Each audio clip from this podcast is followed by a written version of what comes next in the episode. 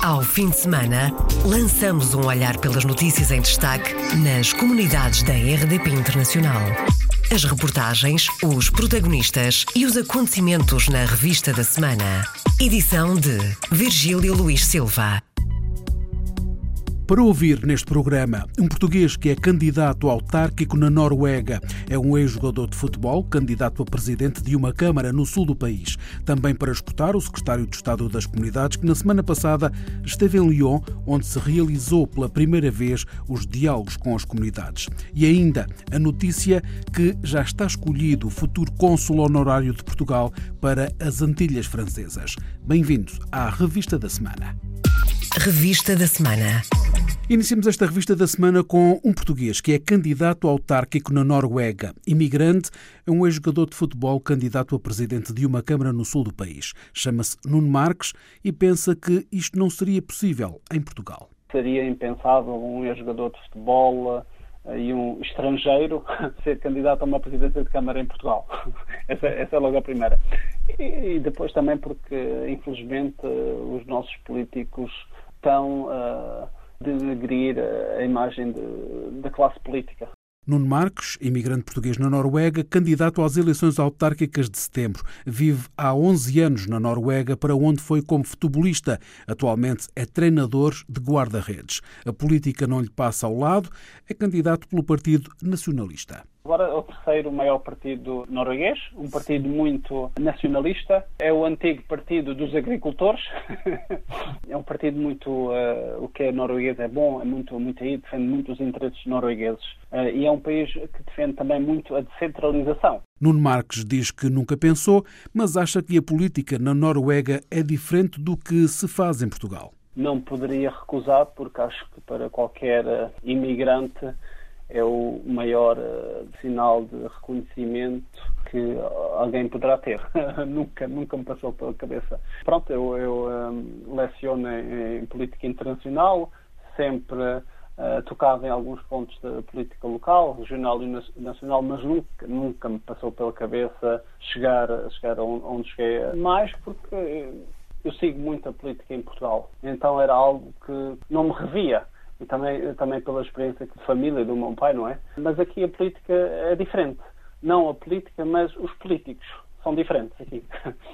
Porque o problema não é, não é a política, o problema é quem faz a política, os políticos. E aqui os políticos, o objetivo deles é dar o seu melhor em prol da sociedade, combater as desigualdades, as injustiças, há um, um contato mais próximo e direto com, com, com, a população, porque é, é outra cultura aqui na, na Noruega. Nuno Marques está há 11 anos na Noruega, país escandinavo para onde viajou para prosseguir a carreira de futebol. É candidato à presidência da Câmara de Notodden, uma localidade com 914 km quadrados e pouco mais de 12.300 habitantes. Fica a 116 km a sul da capital, Oslo. Como ter acesso a apoio social foi uma das questões colocadas ao governo por portugueses na região francesa de Lyon.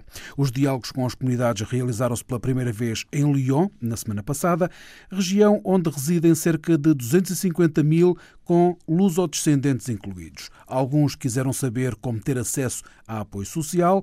Outros perguntaram pelos incentivos que o governo promete no caso de regressarem a Portugal.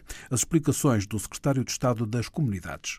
Houve várias pessoas que, vindo ao meu encontro, eh, me colocaram questões ligadas com o programa Regressar, nomeadamente sobre os incentivos fiscais, sobre a linha de crédito e de investimento que vai ser criada para incentivar o investimento daqueles que queiram regressar, criando as suas pequenas micro ou médias empresas, e também eh, as medidas de apoio à mobilidade que estão previstas no programa. Mas para além dessas questões, que são questões relativas àqueles que querem regressar ao país, tive também perguntas relacionadas com questões eh, de apoio social, ou seja, como é que pessoas que porventura vivam em dificuldades eh, sociais, de habitação ou de rendimento ou de saúde, como é que podem eh, ter uma atenção dos serviços consulares e se de facto os serviços consulares podem ou não apoiá-los nessas necessidades. Foi-lhes naturalmente explicado que devem identificar esses casos, que os devem fazer chegar ao responsável do posto consular, porque, entre outras funções, uma das funções dos chefes de posto consular é precisamente a de eh, garantirem eh, proteção e apoio, eh, em primeiro lugar no diálogo com as autoridades locais, que são aquelas que primeiro, e nomeadamente nos países europeus,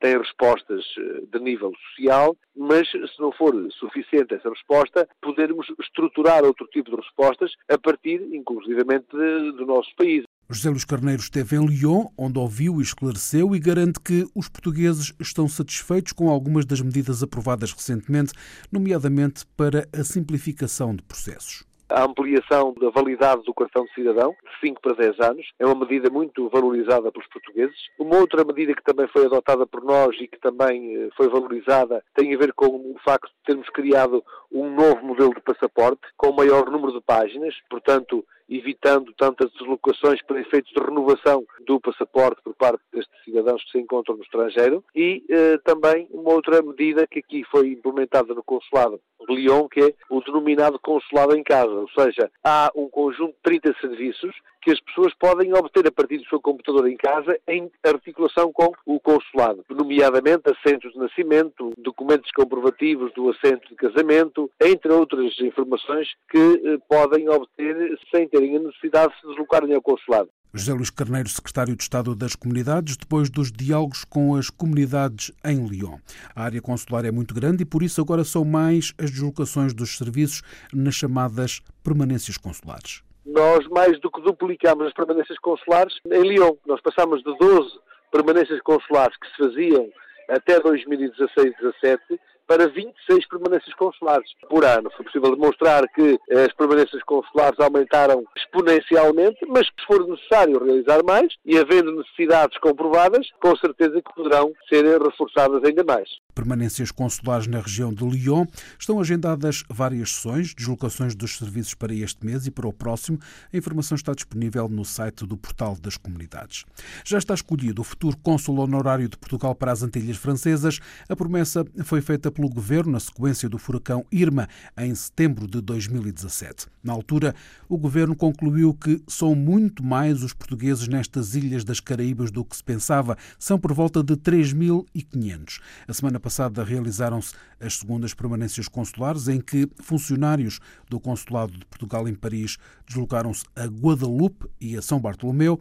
A RDP Internacional perguntou ao secretário de Estado das Comunidades sobre a nomeação do cônsul honorário. Está escolhido, responde José Luís Carneiro, mas não deverá entrar em funções antes do final do ano, porque decorre um processo administrativo demorado. Eu assumi dois compromissos quando estive eh, a apoiar os portugueses que foram vítimas do furacão Irma nas eh, Caraíbas, nomeadamente na ilha de Guadalupe, em Saint-Martin e a Saint-Barthélemy. E os dois compromissos foram a realização de permanências consulares anuais, ou seja, a deslocação de uma equipa que vai do Consulado de Paris para permitir que os portugueses que se encontram naquela região tenham os seus documentos de identidade devidamente atualizados, os seus documentos de viagem. E o segundo compromisso foi o de encontrarmos condições para designarmos um cônsul honorário para aquela jurisdição. O primeiro compromisso já foi cumprido no ano que passou e foi agora cumprido este ano também e temos já uh, encontrado o perfil da personalidade que pode assumir a representação do Estado português. O perfil, Nas próximas a pessoa está mesmo, isso, isso, isso, mesmo, a pessoa está escolhida e temos, portanto, luz verde para podermos avançar com essa proposta. Que agora não quero adiantar ser... na RDP Internacional. Não, não, não posso, não devo fazê-lo porque agora haverá um processo de acreditação junto às autoridades francesas e não posso estar a referir de quem se trata. Tem ideia de quando é que poderá entrar em funções? Admito que possa demorar alguns meses, porque eh, é um processo que tem um procedimento de cariz administrativo e de cariz uh, diplomático que ainda demora algum tempo. Admito que demorará alguns meses, mas diria que este ano ficará, portanto, cumprido esse compromisso. Declarações à RDP Internacional de José Luís Carneiro, secretário de Estado das Comunidades. Até ao final do ano, é provável que entre em funções um cônsul honorário português para as Antilhas Francesas, nas Caraíbas. Já é a terceira vez que acontece. O Departamento de Defesa dos Estados Unidos dá 90 mil dólares para um programa de verão de língua portuguesa. Ana Pimentel, diretora do Departamento de Línguas Estrangeiras, das Escolas Públicas de Hudson, uma vila perto de Boston, explica na RDP Internacional que o português tem vindo a ganhar importância. A primeira coisa que isto significa é que o prestígio da língua portuguesa na vila de Hudson realmente ganhou muito prestígio, o idioma. Ah, eu acho que há três anos atrás, antes de nós começarmos a receber esta bolsa do Departamento de Defesa dos Estados Unidos, ah, o português era a língua que estudavam apenas os alunos de famílias portuguesas, e neste momento é uma língua que toda a gente tem interesse em estudar porque é um idioma crítico, é considerado um idioma crítico nos Estados Unidos. Porquê é que os Estados Unidos consideram o português um idioma crítico? Eu penso que por ser necessário não só para negócios, empresas multinacionais, mas também para a defesa. Os outros idiomas críticos para os quais existem bolsas de startup são idiomas como o chinês, o árabe, o swahili, o dari, urdu, hindi, são 11 idiomas, sendo que o português é um deles é responsável pelas línguas estrangeiras nas escolas públicas de Hudson, Massachusetts. Ana Pimentel diz que há uma grande comunidade portuguesa em Hudson, quase metade da população terá origem portuguesa. Os portugueses chegaram aqui principalmente a partir dos anos 50, 60, 70. Temos uma grande comunidade portuguesa. Diz que cerca de 40% de Hudson é de herança portuguesa. Temos muitos alunos de segunda e terceira e quarta geração até, português e temos agora também uma outra grande comunidade de falantes portugueses que é a comunidade brasileira. A diretora das línguas estrangeiras das escolas públicas de Hudson explicou à RDP Internacional os sistemas de ensino da língua portuguesa. O português é oferecido como uma língua estrangeira e como uma língua de herança, portanto, duas vias diferentes para o estudo do idioma, no que seria aí o segundo ciclo do ensino básico e na escola secundária, a partir do quinto ano mas agora temos oportunidade de oferecer também a alunos mais jovens, terceira e quarta classe, através deste programa de verão do Start Talk. O interesse pelo português tem aumentado, acima de tudo, fora da comunidade portuguesa, por exemplo, entre os próprios norte-americanos é sempre uma coisa que me dá muito prazer ver, é que não são só as crianças de família portuguesa, mas também crianças americanas que às vezes têm um amigo que a família fala português, ou têm um vizinho que é português e que por causa disso escolhem português como língua estrangeira quando entram no, no quinto ano. E recentemente, por exemplo, tivemos uma, uma aluna que não tem nenhuma família portuguesa, estudou português connosco do quinto ao décimo segundo e neste momento está em Lisboa a estudar português. Ana Pimentel, diretora das línguas estrangeiras nas escolas públicas de Hudson. O Departamento de Estado dos Estados Unidos financiou pela terceira vez os cursos de verão de português na comunidade de Hudson, perto de Boston. São 90 mil dólares que vão suportar 48 alunos durante três semanas, com professores qualificados no ensino da nossa língua. O acordo foi assinado no final do dia de terça-feira. José Luís Carneiro garante apoio médico a todos os portugueses e luso-venezuelanos que o peçam todos os pedidos que nos têm vindo a ser formulados nestas três fontes de informação: consulados honorários, movimento associativo e consulados gerais de carreira. Todos aqueles que são formulados nesses pontos, todos eles têm vindo a ter resposta. Estamos a falar, neste momento, cerca de 450 portugueses que têm vindo a receber o apoio que, neste momento, já ultrapassa os 600, eh, cerca de 650 quilos. Nós falamos em quilos para não referir todos os princípios ativos dos medicamentos, porque é por força do, do peso que se trata também do transporte e se assume o custo do transporte. Mas queria aqui deixar ficar uma palavra muito especial de agradecimento ao Ministério da Saúde eh, e também à indústria farmacêutica que tem sido inexcedível para corresponder a todos os pedidos que nos têm vindo a chegar. O acordo para o acesso a cuidados médicos grátis a portugueses na Venezuela foi assinado com o Centro Português de Caracas, a Associação Civil Amigos de Nossa Senhora de Fátima e a Casa Portuguesa do Estado de Aragua. José Luís Carneiro garantiu que o Ministério da Saúde está atento aos pedidos de doentes do foro oncológico para dar apoio. Em casos de doenças de foro oncológico e caso eh, as famílias não tenham condições para garantir o tratamento a esses doentes, o Ministério da Saúde também tem eh, as portas abertas, como aliás já tem acontecido em várias situações, para portugueses que façam a sua viagem para Portugal e que têm luz verde em todos os nossos institutos de oncologia. As declarações do secretário de Estado das Comunidades. Na terça-feira, a Rádio Pública Portuguesa ouviu a Associação de Médicos Luso-Venezuelanos, que denuncia situações muito graves relacionadas com a carência de recursos clínicos. Nos últimos seis meses, meia centena de pessoas morreram na Venezuela devido à falta de cuidados de saúde.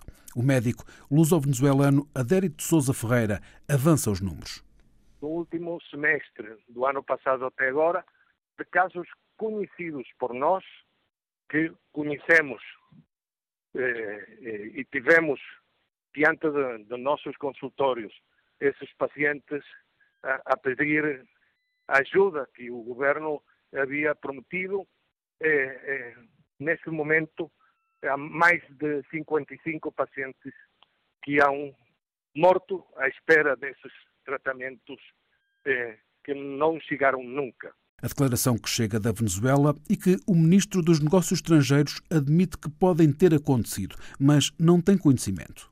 Infelizmente, a situação de saúde na Venezuela degradou-se imenso. Nós não temos eh, registro de óbitos de portugueses que nos tenha sido expressamente comunicado, mas naturalmente, dada a dimensão da população portuguesa que reside na Venezuela, certamente haverá entre os óbitos alguns que poderiam ter sido evitados se as condições de saúde fossem melhores o ministro dos Negócios Estrangeiros, Augusto Santos Silva. Da Venezuela chegou também a crítica à falta de apoio do governo português à rede de médicos luso-venezuelanos que têm dado assistência à comunidade. O governo responde que a associação não se candidatou. Todas as entidades associativas que se candidatam aos apoios do Estado português, cumprindo as regras, nomeadamente eh, regras relativas à obtenção de recursos públicos, eh, são beneficiárias desses apoios. Já vai muito para cima de meio milhão de euros de apoio ao movimento associativo na Venezuela. Temos mais três candidaturas que foram objeto de candidatura e de aprovação parte do Estado português. Algumas dessas instituições que são beneficiárias de, de, apoio financeiro, para além deste outro apoio previsto no apoio médico, e essa entidade, eh, queremos aqui também sublinhar a importância que têm os médicos que têm estado eh, ligados a essa entidade, que foi eh, uma entidade que cooperou connosco numa fase deste projeto, em final de 2018, decidiu não apresentar a sua candidatura.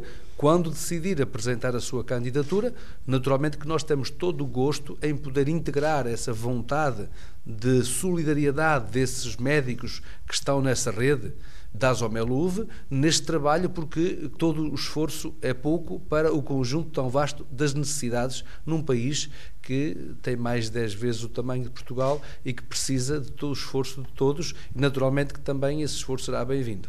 José Luís Carneiro, secretário de Estado das Comunidades. A carta de compromisso, assinado na terça-feira, ao final da tarde, vai permitir o acesso gratuito a consultas médicas, à realização de exames complementares de diagnóstico, à continuação da disponibilização de medicamentos, em cooperação com o Ministério da Saúde português e da Indústria Farmacêutica, e ao encaminhamento de casos sociais que ultrapassem as questões médicas para os consulados e adidos sociais. A primeira fase vai decorrer nas cidades de Caracas, Valência, Maracai e Los Teques, envolvendo quatro médicos que vão realizar consultas duas vezes por semana, sem custos para os portugueses e luso-venezuelanos. Reforçar a agenda cultural portuguesa na Austrália é o apelo feito por uma das conselheiras das comunidades portuguesas no país. A grande distância cultural entre a Austrália e Portugal foi um dos temas discutidos esta semana em Pequim, no Encontro Regional de Conselheiros das Comunidades. Faltam mais eventos culturais, contemporâneos e que possam atrair os jovens lusodescendentes. Silvia Renda, conselheira das comunidades portuguesas na Austrália, apela a um reforço da agenda cultural e diz que faltam iniciativas para além das tradições que os portugueses levaram para a Austrália em meados do século passado. A Austrália e a comunidade na Austrália, devido ao facto que já está bastante longe de Portugal, também está um bocadinho longe da, da, cultura e da língua portuguesa. É sempre um grande desafio para a nossa comunidade aqui local aproximar-se da nossa cultura. A parte cultural que existe na Austrália são coisas que as pessoas trouxeram com elas quando vieram para a Austrália pela primeira vez e acho que precisa de uma rejuvenação em termos dessas atividades para chamar os mais jovens. Eu tenho experiência própria Portugal nesse sentido, porque quando novas ideias são apresentadas ao nosso movimento associativo, aos nossos dirigentes associativos, há sempre aquela preocupação de ah, eu não sei se essas coisas vão funcionar dentro da nossa comunidade, porque estão habituados as, as coisas a funcionarem de uma certa forma e, e já funcionam há longos anos, mas tem que haver uma abertura da parte do movimento associativo e dos, dos portugueses que são os mais velhos da nossa comunidade, um bocadinho de abertura para os jovens. Silvia Renda assume que falta alguma abertura aos dirigentes associativos para promoverem eventos mais atuais e defende a partilha de esforços entre Portugal e os portugueses na Austrália a necessidade de haver mais um intercâmbio cultural. E o, que eu quero dizer com isso é que nós precisamos de ver mais cultura recente, nós precisamos de ver mais um, arte, mais música, coisas mais recentes que mostram uma, uma ideia de Portugal mais contemporânea. Portanto, tem que, tem que haver iniciativas e esforços dos dois lados. Tem que haver mais abertura por parte de nós aqui na Austrália e depois também tem que haver mais generosidade generosidade da oferta de, de, pessoas que vêm aqui, ou pessoas, artistas, escritores, etc., que venham à Austrália partilhar eh, essa imagem mais contemporânea. Mas eu sinto que Macau, por exemplo, já é um lugar em que esse tipo de iniciativas e, e de aproximação que existe lá mesmo. Portanto, nós, na nossa reunião do Conselho Regional da Ásia e Oceania, falamos um bocadinho sobre talvez tentarmos juntar forças para vermos se conseguimos juntos usufruir de algumas ofertas que já existem também em Macau. Silvia Renda, conselheira das comunidades portuguesas na Austrália, esteve esta semana em Pequim na reunião regional de conselheiros das comunidades portuguesas na China, Hong Kong, Macau, Austrália e Nova Zelândia. E afinal, quais foram os últimos eventos portugueses a que Silvia assistiu na Austrália? O último que eu fui é, uma, é um testemunho do bom trabalho da RTP, principalmente. Foi a Portugal no Mundo, foi o programa que veio fazer o broadcasting do Festival do Bairro, festival em Sydney, um grande festival, e penso que dessa forma que foi mais uma aproximação junto com esse programa e que houve muitas pessoas que estiveram, e é uma grande oportunidade para aquele senso de, de orgulho na nossa cultura, no país, nas nossas origens. Um, antes antes do, do bairro, estive presente no concerto da Ana Moura e foi outro concerto que foi realmente excepcional. Esteve completamente cheio e eu notei também, mais uma vez, aquele orgulho. Silvia Renda, conselheira das comunidades portuguesas na Austrália. Silvia pede mais agenda cultural portuguesa no país porque os lusodescendentes estão cada vez mais distantes das suas raízes. Encerramos esta revista da semana com a distinção à Associação de Pais da Escola Portuguesa de Sierre Valais, na Suíça, que recebeu a placa de honra da Medalha de Mérito das Comunidades Portuguesas. Mário Paes, presidente da associação, diz à RDP Internacional que este é o reconhecimento de um trabalho desenvolvido ao longo de anos com a escola portuguesa e que a distinção não era esperada.